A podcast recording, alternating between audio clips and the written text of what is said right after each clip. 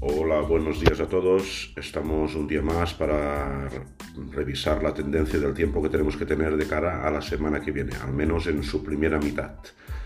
Ah, tras un fin de semana en el, que, en el que especialmente mañana domingo el viento va a soplar con fuerza y tendremos cielos bastante nubosos, con posibilidad de alguna precipitación débil, como ya las avanzaremos esta tarde en nuestra web.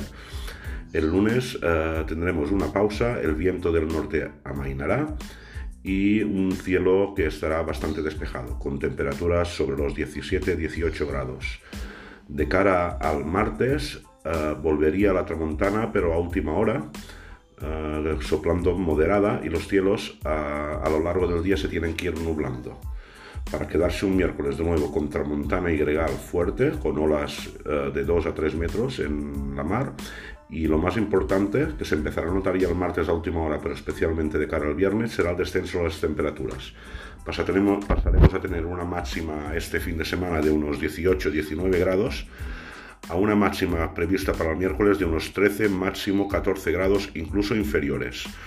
Estas temperaturas bajas se mantendrán al menos la primera mitad del jueves para iniciar un lento pero progresivo ascenso durante el resto de la semana para llegar al fin de semana con temperaturas de nuevo bastante, bastante agradables, de 18 a 20 grados. Por tanto, será una semana de contrastes en cuanto a temperatura se refiere.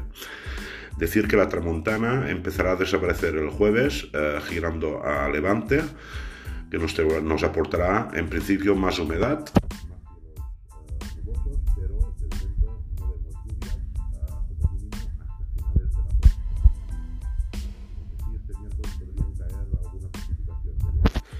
Veremos las próximas salidas de los modelos. De momento parece que se ha deshinchado la posibilidad de ver precipitaciones en condiciones, aparte de mañana domingo que caerá alguna, alguna lluvia débil. Y entre el martes por la tarde y el miércoles, que también podría caer alguna, pero siempre de carácter débil. El resto de la semana nubes, claros, poca lluvia o nula como mínimo hasta el sábado. Y repetimos, contraste especialmente en las temperaturas.